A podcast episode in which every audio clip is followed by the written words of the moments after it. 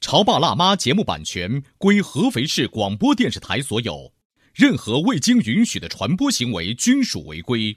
欢迎与九二零影音工作室沟通合作事宜，电话零五五幺六三五零九三五六。本节目由九二零影音工作室创意制作。你有你的钻石金龟婿策略，我有我的全家海岛游计划。你扛着单反泡妞马不停蹄，我为孩子捕捉成长的美妙瞬间。你忽略我的魅力，我会证明这是谁的时代。你否定我的生活态度，我决定我的人生蓝图。帅哥俊男靠边站，有了宝宝的潮爸魅力更爆发。窈窕美女靠边站，有了宝宝的辣妈魅力更火辣。我是辣妈，不是老干妈，我为自己代言。我是潮爸，不是太阳能浴霸，我为自己代言。潮爸辣妈。本节目嘉宾观点不代表本台立场，特此声明。你知道明天，也就是四月二十三号是世界读书日吗？阅读对每个人的影响是巨大的，一本好书往往能改变人的一生。那么，一个五六岁的孩子一天能看十多本书，他是怎么做到的？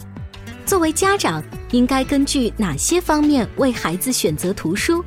如何引导孩子由点到面的发散性阅读？欢迎收听八零后时尚育儿广播脱口秀《潮爸辣妈》，本期话题：孩子都在读书。你还在等什么？你知道四月二十三日是世界读书日吗？世界读书日全称世界图书与版权日，一九九五年正式确定每年四月二十三日为世界图书与版权日。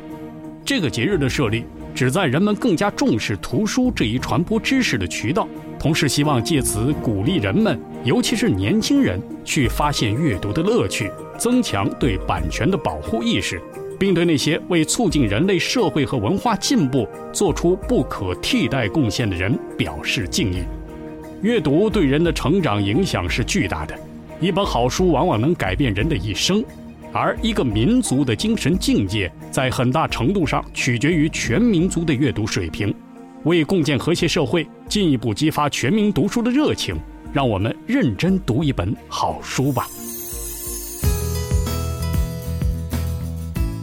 欢迎收听八零后时尚育儿广播脱口秀《潮爸辣妈》。大家好，我是灵儿。今天呢，我的身边为大家请来了，呃，一对特别漂亮的母女，而且进直播间，她们特别挑选了黄色系的衣服。我们一起来欢迎一下黄色性格的果果小朋友，还有果果妈妈。大家好，我叫高小涵，小名果果。今天我要给大家带来一个节目。哇，你今天一来直播间就想带来节目？英文歌曲。嗯。Red, yellow, and pink, and green, orange, purple, and blue. I can see a rainbow, see a rainbow, see a rainbow too. Listen, listen, yes sir. Listen, listen, yes sir. Say you are, say you see. I can see a rainbow, see a rainbow, see a love with me. 谢谢果果，在节目一开始就给大家唱了一个跟彩虹有关的歌。你见过彩虹吗？我见过，在我的小时候。你小时候就见过呀？那彩虹有多少种颜色？红、橙、黄、绿、青、蓝。你最喜欢哪一个？红、橙、青、来。就 是几乎都喜欢了，是不是？这个问题呢，当我在上节目一开始问果果你最喜欢哪一本书的时候，发现了也很难回答，因为果果是一个特别爱看书的小朋友。呃，今天来直播间的时候呢，还特意挑选了好多好多他喜欢的书，要跟广播前的各位叔叔阿姨和小朋友一起分享。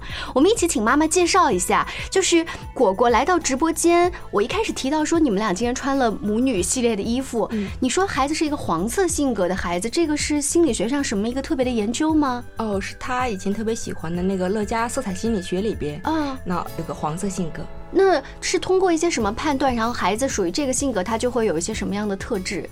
呃，是我们俩其实这属于。比较开玩笑的情况下，嗯，那一般比如说孩子的性格有蓝色。黄色、红色还有绿色，是不是？嗯嗯。然后一般黄色的性格的孩子，他会有一个目标，嗯，然后围绕着这个目标，然后完成他的各项工作。哦，你知道说到什么样性格的，就是小朋友或者小精灵，我一下就想到了一个很有名的电影，叫《头脑特工队》，当中的那个主角是不是也是用不同颜色还有性格特点来代替的呀？果果，你很喜欢那本书吗？啊，你可不可以给我介绍一下那本书当中？最让你喜欢的部分是什么？是他们开头，嗯，莱利生下来的时刻，嗯，莱利就是那一个呃小精灵的主人，嗯，他们小女孩，嗯，他们生下来的时候为什么会最让你印象深刻呢？因为生下来只有一个小精灵，嗯，后来呢？后来有五个，那五个小精灵在一起能和平共处吗？能。你的头脑里也有这样五个小精灵吗？对，呃，他们平时谁占？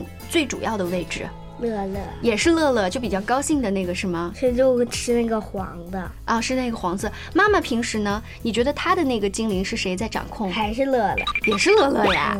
妈妈平时跟你在一起做什么事情的时候，你觉得她是最开心的？我们一起玩，嗯，都玩一些什么样的游戏？比如说棋子，嗯，和弹古筝，哦，还有一起玩彩泥。那这是你觉得？我们来听听妈妈平时觉得，就是跟你在一起做什么样的事情的时候，你作为妈妈是最开心的。我觉得做什么其实都都开心啊，都会能找到一些乐子。比如说有些时候晚上我们一起来看书之前，他会做一些甜点啊，他喜欢吃。然后我们一边看着书，一边听着音乐，然后一边吃着甜点，也很开心。就是感觉跟孩子在一起做什么事情都是很平和、很安静的。呃，我留意了一下果果妈妈的朋友圈。我发现差不多每隔一个月，最多两个月，然后你就会为果果选一批新书，而且这个新书呢，不像是一般的家长，大概就是呃某一本选一个绘本，你喜欢成套成系列的买书，是这样的。这是你自己的喜好，还是果果要求你这么做的？有些时候我们买书会先买一本儿，但是你会发现现在很多的书后面都会有成套系的一些照片，比如说你看了其中一本，他会标注，哎呀还有二十几本没买，然后他就会跟我要，说妈妈怎么还有这些剩下的书呢？是他发现了那个小秘密。对，是的，嗯，呃，那你今天带来直播间的书，除了《头脑特工队》，我还发现了一本特别厚的，叫《彼得兔经典绘本》，那个厚到什么程度啊？有一点快赶上新华字典了厚度了，而且里面都。都是字，可是果果才是一个大班的小朋友。有图哦，有图，你确定你能看懂吗？能。你告诉我，我两岁的时候都认识两千多个字。两岁认识两千多个字，你一个一个数的呀？妈妈教的啊。果果妈妈她说两岁认识两千多个，我虽然不会去考证他怎么样，但是孩子能说出这个，而且从他今天带来的书可以看出他的识字量很大。是的，今天他才上大班，嗯，他这个字儿是怎么认识的？你可以教的吗？真的是？不是刻意教的，就是生活中有些时候，我们从大概嗯出生没多久，然后有些有些时候我要复习我的功课，或者是我要备课的时候，我要看书，会慢慢的跟他一起读，然后会发现他哎。嗯，蛮喜欢认字的，嗯，然后就这样一点点的培养他，就是生活中遇到什么样的字，我们就不停的指着告诉他，然后他就会自然而然的认识。嗯，所以呢，他把这些认识的字再用到他看的这个书里，可能像他这么大的孩子，最多看的是一些绘本，就是很少的字，但是他已经开始看大量文字的，对，大量文字的话，就等于是增加了他的阅读面，不只是局限于一些小的卡通的图片，是这样。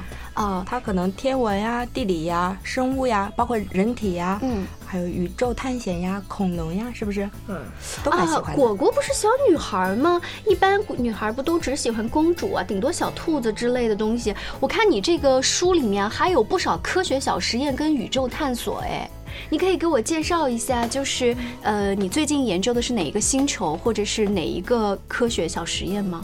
我现在最近就是。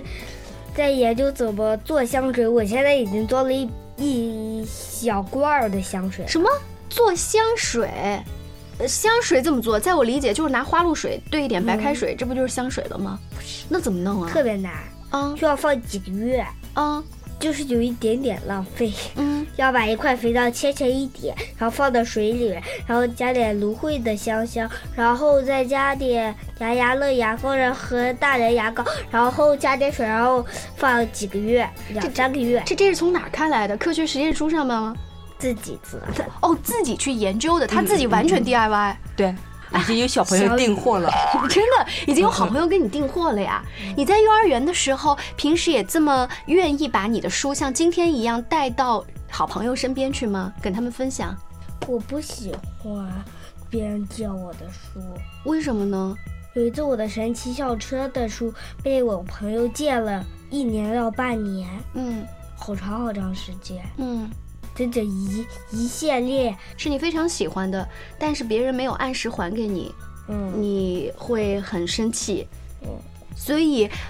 他最爱的书，嗯他即便有很多很多，他可能都看不过来，但是他也不会随便借给自己的好朋友。呃，他可以借一段时间，对吧？嗯嗯，嗯，但是如果离开了时间太长的话，他偶尔想他想看的时候，他就嗯拿不到手，他会很着急，他会要有个等待的过程。就是上千本书，他会突然想起某一本，他还记得。嗯对，上千本书，但是他每天呢，嗯一天能读十几本书，嗯所以很有可能他就会想到了，哦或者生活中，比如说遇到一个场景，嗯那有可能会让他突然想到他那一套书，他要扒出来立马要看一，就跟查资料一样。是这样子。所以，作为妈妈，一开始的时候，你会觉得在朋友面前挺不好意思的，就哎呀，我女儿这么多书，你别那么抠门儿啊！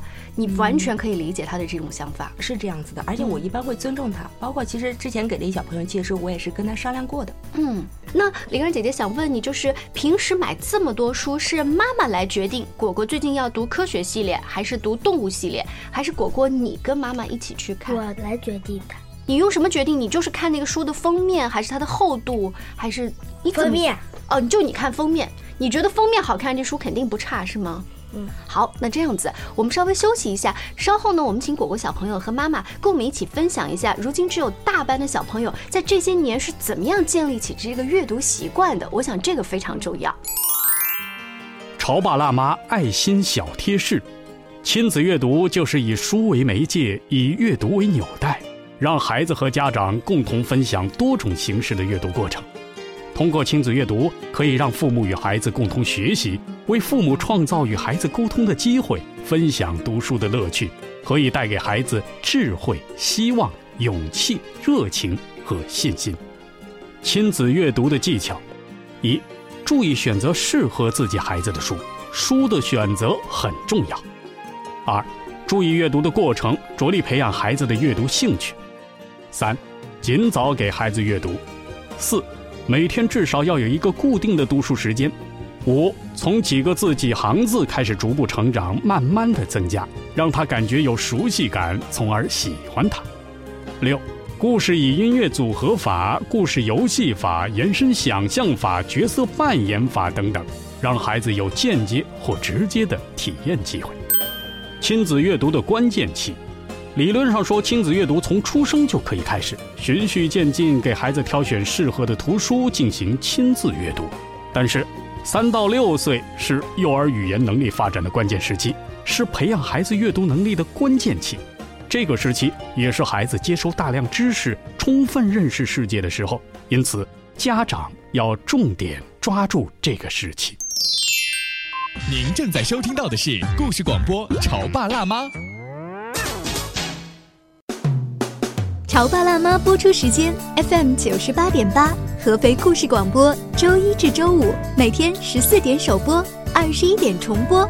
网络收听请下载中国广播、荔枝 FM、蜻蜓 FM、企鹅 FM、喜马拉雅以及苹果 Podcast 搜索“潮爸辣妈”订阅收听。微信公众号请搜索“潮爸辣妈俱乐部”，参与节目互动哦。准爸到，育儿专家请。中国内地首档八零后时尚育儿广播脱口秀，陪你一起吐槽养育熊孩子的酸甜苦辣，陪你一起追忆自己曾经的小世界。潮爸辣妈。本节目嘉宾观点不代表本台立场，特此声明。你知道明天，也就是四月二十三号是世界读书日吗？阅读对每个人的影响是巨大的，一本好书往往能改变人的一生。那么，一个五六岁的孩子一天能看十多本书，他是怎么做到的？作为家长，应该根据哪些方面为孩子选择图书？如何引导孩子由点到面的发散性阅读？欢迎收听八零后时尚育儿广播脱口秀《潮爸辣妈》。本期话题：孩子都在读书，你还在等什么？稍微休息一下，欢迎回来。今天直播间的两位主角是果果小朋友，还有他的妈妈。我觉得两位都是爱看书的。如果只是家里面爸爸妈妈来决定，女儿你必须要爱看书，我们从来我们只是在玩 iPad，这个很难影响孩子。是这样子，家里需要个环境。哦，你平时也是看自己的专？不玩什么 iPad？哦，你不玩 iPad 吗？来跟小朋友们介绍一下果果。你平时是在吃晚饭之后，还是有个固定的时间睡觉的时候？没有固定时间，想看书就看，想看书就看。嗯嗯，一开始看书的时候都是拉着妈妈给你讲故事吗？对，嗯，那应该是两岁之前的一个状态。嗯，记不得了吧？等到他开始认字的时候，其实你就等于已经放手让他去。对，嗯，甚至有些时候可能要干涉他，不让他看太多书，对吧？为了眼睛不好吗？不是为了眼睛，比如说吃饭的时候。那我们会说，哎呀，先吃完饭再看书，是不是，果果？嗯，然后我就死抱书。其实作为呃旁观者的阿姨，会特别羡慕这样子的小朋友和你们这种读书的氛围，觉得，哎。这就是别人家的孩子，为什么我们家的孩子不能像果果这样？我想身边你应该有不少的朋友，或者是他的同学的爸爸妈妈都跟你曾经取过经哈。是这样的，有些妈妈会问我为哎为什么我的孩子不爱看书呢？那我可能有些时候会跟妈妈说，我说你给孩子选什么样的书？嗯，你选的书是孩子爱看的吗？嗯，他说你看就新华书店的很多书，那不都是卖给孩子的吗？那我说选书有些时候咱们要根据孩子的性别，嗯，根据孩子的性格，根据孩子的兴趣以及。及最近孩子喜欢什么、流行什么来选书。嗯，那你说的这些在你们家闺女身上都不成立，因为我发现她选的这个兴趣爱好已经非常广泛了。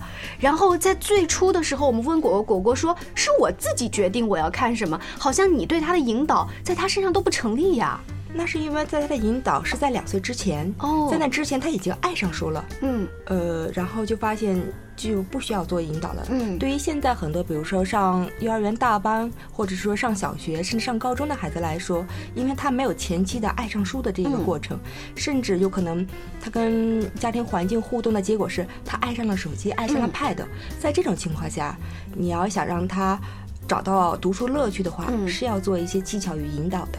所以在早期的时候，你会先观察果果，呃，他比较喜欢小兔子，对，所以你可能会从兔子这个主角上先入手，是这样子。比如说小时候喜欢兔子，那一开始一岁多、两岁的时候会买一些家庭小宠物的那一一套书，嗯，那是喜欢上小动物之后，我们再慢慢的其他的生物的物种。嗯，然后再到兔子爱吃的什么草，然后再到植物，这样一点一点，其实慢慢的就延伸开了。是这样。如果他有一天有一点烦那个你说的森林系列，但是你又会把兔子的这个融进来，就让他好像又重新感兴趣了。是这样子。我本来是小时候特别特别想养一只兔子，现在终于养到了。嗯，那果果，你在一开始只是看书里的兔子，到后来自己养了一只兔子，等到你再回来看书里的兔子，你会发现兔子有什么变化吗？有，嗯，就是儿歌上面说小兔子白又白，爱吃萝卜和青菜，很白很白。还很乖，根本不乖，皮蛋，特别调皮是吗？然后自从我们家养了兔子之后，我们要了解怎么样才能把兔子养好。嗯，然后就这个事情，我家女儿在那个幼儿园广播站里还做了一期广播，哦，兔子的生活习性呀。那你身边的小朋友知道你爱养小兔子、会养小兔子之后，纷纷向你取经，去你家里参观了吗？就在我们小区的人都看过。哦，你是会下来遛兔子的那种小朋友是吗？对，人家遛狗，我们家是把那个兔子上给它拴了什么？遛兔绳。遛兔绳，然后它跟遛狗一样遛兔。还真有遛兔绳啊，很特别的一个风景。妈妈在朋友圈里面在晒今天给女儿淘了一套什么样的书，我发现你那个心情是特别愉悦的，而且是有一种太好了，这段时间你可以安静的在旁边看这套新书了。是这样子。一般一套新书，如果我们拿十二册来举例的话，它一般多长时间能安静？把它消灭掉，那要看那个里边的字量有多大，还有你这一套书、一本书是多少页的。嗯，比如说最近爱看的那个《笑猫日记》，大概有两两百页吧。然后一本书是七万字的话，一晚上读可以读三本是吧？一晚上可以读三本书，也就是差不多将近有两个小时。他是不会打扰你去做家务，或者是你干其他的事情，他会安安静静的坐在那儿。是的，那他的专注力就是一点儿，他上学之后一点儿也不用担心，应该是吧？甚至有的时候我喊他，我说果果，嗯。歇一会儿，别看了，陪陪妈妈啊！咱们说说话？妈妈不要吵。他完全听不到他，他完全沉浸在自己的书里。可是那个是文字量很大的书，他是一个字一个字去看，他的阅读速度怎么会这么快呢？你是一个字一个字看吗？是怎么看？一扫半页，一扫半页，一扫半页。我可以理解，你是在糊嘛？你你没看清楚字啊？看清楚。那一你一半页，哎，你随便拿一本，我来给大家举个例子哈。我们手上现在拿的这本《笑猫日记》杨红樱的书，它都是汉字。好，这一页你看一下，说了什么呀？你不是说有好多新的发现吗？我提示小白，第一个新的发现是什么？我发现那个那座房子里黑黢黢的、厚厚的窗帘完全遮住了。外面的阳光。对呀，你现在的阅读方法其实是一个一个在念字呀。你真正在看书的时候，你不可能这样每一个字儿在看，是吗？他真正看书的时候，他是不发声的，不发声。然后他是看中间这么一大段，他就知道了这一大段和这一页大概在念什么。就眼睛是用眼睛扫的，就像照相记忆一样。哦，我们一般六岁之前的孩子，呃，他有一个特点叫照相记忆法，就是他看到的，比如说你看到一个苹果，你的眼啪一拍，你不可能一点点扫吧？扫一个苹果图片吧，那所以他对于他看书来说也是这样，咔一拍，那三五行五六行就拍到脑子里去了。哎，这个很独特的这种看书的方法是果果小朋友这样特别有的，还是说你去研究了其他很多爱看书的小孩都是这样的？这应该是人类的一种本能吧？嗯。那就是，如果孩子从早期很小的时候就开始阅读的时候，这种本能就可以保存下来，就像我们人类一生下来就会走路一样。嗯，呃，在二十几天之内，如果一生下来你就拎着他的手让他走的话，那他会有一个反射，那他会走路。所以等于是你了解了果果这一种快速的读书法之后，你没有觉得啊，果果你怎么看书这么不认真？你有没有看清楚内容啊？你没有会去批评他这样子的东西。对对，你反而很佩服。他的阅读速度，我跟不上他，因为有些时候买了一套新书，我也想看，他也想看，然后他那边看完撂给我，我我就跟不上他的速度。那为什么大人你反而不能就是去学习他的方法？是我们大人到后来反而是退步了吗？他们是更加天生直接的一种阅读技巧。它是视觉阅读，我们大人一般是听觉阅读。嗯，比如说我们在读一段文字的时候，可能会习惯性的默读。嗯，你哪怕不出声。你还是要通过声音，然后从你的嘴巴里出来，然后再进入耳朵，嗯，然后再进入我们的大脑进行信息的整合。所以有很多孩子，呃，比如说有些大人在看书的时候，当别人那边放歌曲带歌词的歌曲的时候，会发现，哎，你打扰我看书，嗯，因为我要发声的。哦，每个人的这个阅读的习惯也不太一样。是的，嗯，果果，我还在你这一套书里面看到了有一本叫做《小朋友的哲学启蒙》，是吗？什么是哲学？这个好搞笑，好搞笑。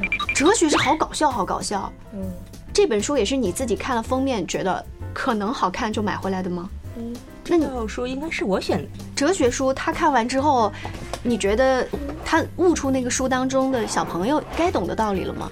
呃，这个没跟他讨论过，但有些时候那些哲学书会告诉孩子一些人际之间的。一些原理吧，或者说关于生命的一些哲学，嗯嗯，没有跟他去过做太多的探讨，因为觉得年龄还小，就想让哲学这种东西像水一样去渗透到他的生命里面去。嗯，果果，我知道最近妈妈还在跟你一起要研究国学，是不是？哲学研究完了，还要研究国学，国学又是什么东西啊？那就是我们祖国，嗯，祖国是以前有有什么感事？嗯。那国学就是古代人说的那一些文绉绉的，现在小朋友可能一开始还听不懂的话。嗯啊，那你觉得那些话特别美吗？好理解吗？晕倒，晕倒，看起来你不是很喜欢呀。比起那个彼得兔，还有什么笑猫日记，你好像更喜欢那个系列。对，其实广播前的各位家长朋友，你知道我们一般啊，请这个潮爸辣妈还有小朋友来到直播间，我们尽量会按照孩子放学的时间再请他们来。但我发现果果妈妈那天特别有意思，她说：“哦，放学之后呀，那我得问问女儿的意见，因为放学之后是她自己的时间，说不定她想选择去公园玩儿，呃，说不定她也想来广播电台录节目，我得问问。”是这样，她经常会在学我就只有两天约好下午能玩的时间。哦，是吗？就是星期二和星期五。